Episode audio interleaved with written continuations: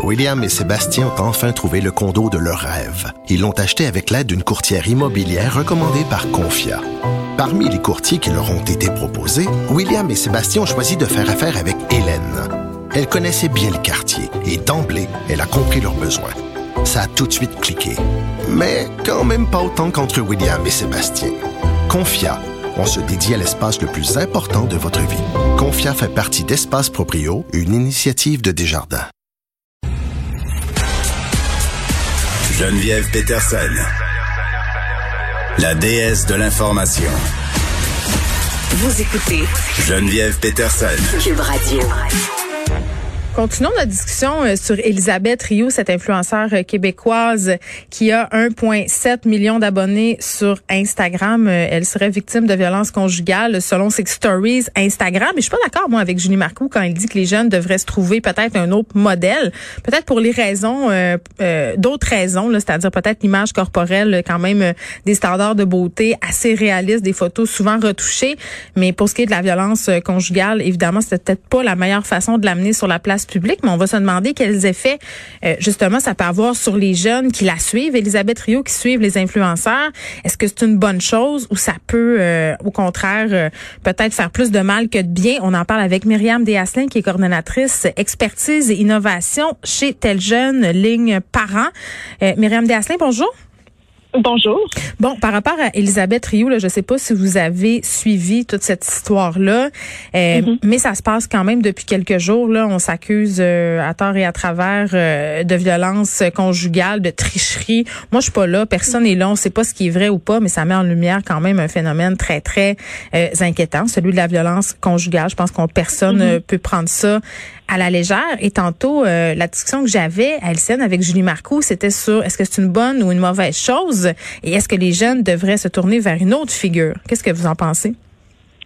Ben, en fait, d'emblée, ce que je dirais, c'est que des dénonciations comme celle-là euh, de personnes qui sont justement perçues comme des modèles pour les jeunes, ben, ça permet oui, exactement. Ça permet souvent de démystifier certains aspects de la violence, de mettre un, des fois un visage sur des personnes qui décident de briser un cycle de la violence. Puis pour certains ou certaines euh, personnes, ça peut être inspirant. Donc, euh, on, peut le comparer à, certains mouvements comme les dénonciations d'agressions mm. sexuelles sur les réseaux sociaux qui ont provoqué des fois des dévoilements et ça, c'est positif. Euh, le, le, contrebalan à tout ça, c'est mhm. que les jeunes qui voient, par exemple, les stories d'Elisabeth Rioux, euh, je sais qu'elle a, qu'elle a posté des photos d'échymoses, par exemple, ou de textos qui étaient assez troublants. Euh, je pense que l'aspect auquel il faut faire attention, c'est que si on est un jeune qui suit Elisabeth Rioux, euh, peu importe là, ce qu'on pense d'elle, c'est que si ça nous fait vivre des émotions difficiles d'être exposé à ce contenu-là, il faut savoir vers qui se retourner pour aller poser nos questions. Puis elle donne pas de ressources justement parce que là, puis je, pense que puis vraiment on spécule là en ce moment. Je peux pas faire de la psychologie à deux scènes, mais mm être pris aussi dans un tourbillon euh, parce qu'elle dit très clairement euh, dans ses stories qu'elle n'avait pas l'intention d'en parler publiquement, mais que là devant le fait accompli, elle n'avait pas trop le choix. Euh, ce qui m'amène à mon autre question. Je parlais tantôt d'extimité, c'est-à-dire cette propension que certaines vedettes des médias sociaux ont à montrer beaucoup de choses. Elisabeth Rio mm-hmm. et son conjoint ont publié une vidéo de 27 minutes sur YouTube où on la voit accoucher. Bon, on voit pas les gros, gros détails, mais quand même, c'est beaucoup d'intimité. Euh, elle partage sa vie allègrement, on voit des photos de son bébé. À un moment donné, ça va très, très loin. Puis j'ai toujours un petit malaise, euh, euh Madame Desasselin, quand je vois sa meilleure amie, le Milady, dire c'est épouvantable, mon ami se fait battre. Puis dans la story d'après, euh, ta voix en train de se faire un masque pour la face puis en faire la promotion. Tu sais, au niveau de l'échelle de gravité puis de la mise en perspective des choses, je trouve pas que c'est totalement réussi. Hum, je, comprends ce que vous voulez dire. Je pense que vous n'êtes pas la seule à, avoir ce malaise-là. Euh, je pense que l'idée de donner des ressources pour justement quand les influenceurs abordent des sujets plus sensibles, euh, c'est primordial. Je pense que c'est une responsabilité aussi.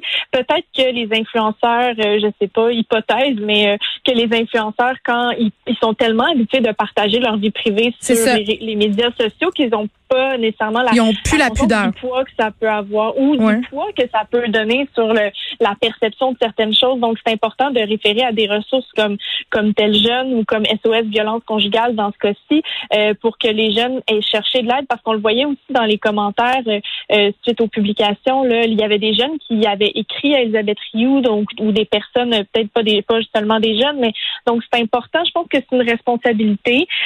on peut vendre des produits, mais quand on a quand on, aborde des sujets aussi sensibles, c'est important de, de donner un filet de sécurité. Après ça, je pense pas qu'ils en ressentent nécessairement tout le temps l'obligation. Non, mais il faut le faire. Là. Nous, les médias, euh, excusez-moi, mais nous, les médias, on a été sensibilisés à maintes reprises par différents organismes. Par exemple, quand on parle de suicide, de donner des numéros, de donner des références, parce que c'est vrai ce que vous disiez au début de l'entrevue, euh, Madame Desasselin. Tu peux regarder ça. Euh, ça te retourne, tu vis des émotions pas le fun, puis là, tout à coup, tu es laissé à toi-même avec tout ça dans le fond de ta chambre, puis tu sais pas trop quoi en faire. S'il y a une ressource qui vient après, mhm. tu vas peut-être avoir le réflexe, peut-être, justement, d'appeler tel jeune, d'appeler votre ligne. Oui, tout à fait. Puis c'est comme je comme je le dis, c'est c'est souvent des, des modèles comme ça qui vont inspirer des dévoilements. Puis ça, c'est pas à prendre euh, à la légère. Des fois, c'est même des des jeunes qui qui ont pas vécu ça, mais qui se questionnent étant donné le contenu aussi cru qui est partagé. Donc oui, c'est important d'offrir un filet de sécurité aux jeunes.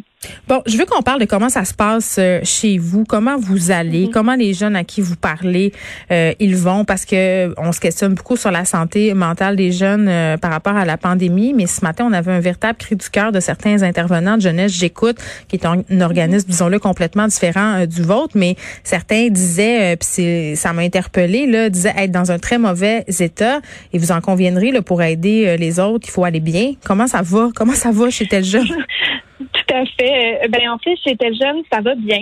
Euh, comme tout le monde depuis quelques mois, ben il y a des hauts et des bas hein, pour chaque personne. Euh, les, raisons sont différentes pour tout le monde, mais on tient le coup. Mm. je pense que nous, on est une équipe très proche les uns des autres. Je pense qu'on a réussi aussi à maintenir les liens étroits malgré la distance. C'était tout un défi. Mm-hmm. Mais donc, dès le début de la crise, on a tenté de, de justement prévenir ces difficultés-là là, qui pourraient survenir en offrant là, un plus, plus grand soutien clinique à nos intervenants parce que on, je pense qu'on peut pas être un organisme qui, qui valorise la demande d'aide en, mm. euh, en considérant pas que nos propres intervenants peuvent vivre des défis. C'est rare qu'on intervient euh, avec des jeunes qui vivent une problématique comme la COVID, euh, puis qu'on la vit nous aussi. Hein. Donc, les, les adultes vivent aussi ces défis-là. Donc, on est très alerte à ce que les intervenants peuvent vivre. Comme je comprends, mais mettons que moi, je suis, je travaille chez vous et que mm-hmm. je suis au téléphone avec un jeune, puis que c'est un appel grave, intense. Après, mhm. qu'est-ce qui se passe? Est-ce qu'il faut que je passe tout de suite à un autre appel? Euh, non, nous, il y a vraiment euh, pas de pression au niveau de quota d'intervention. Euh, les intervenants sont vraiment invités à prendre des pauses dès qu'ils en ressentent le besoin.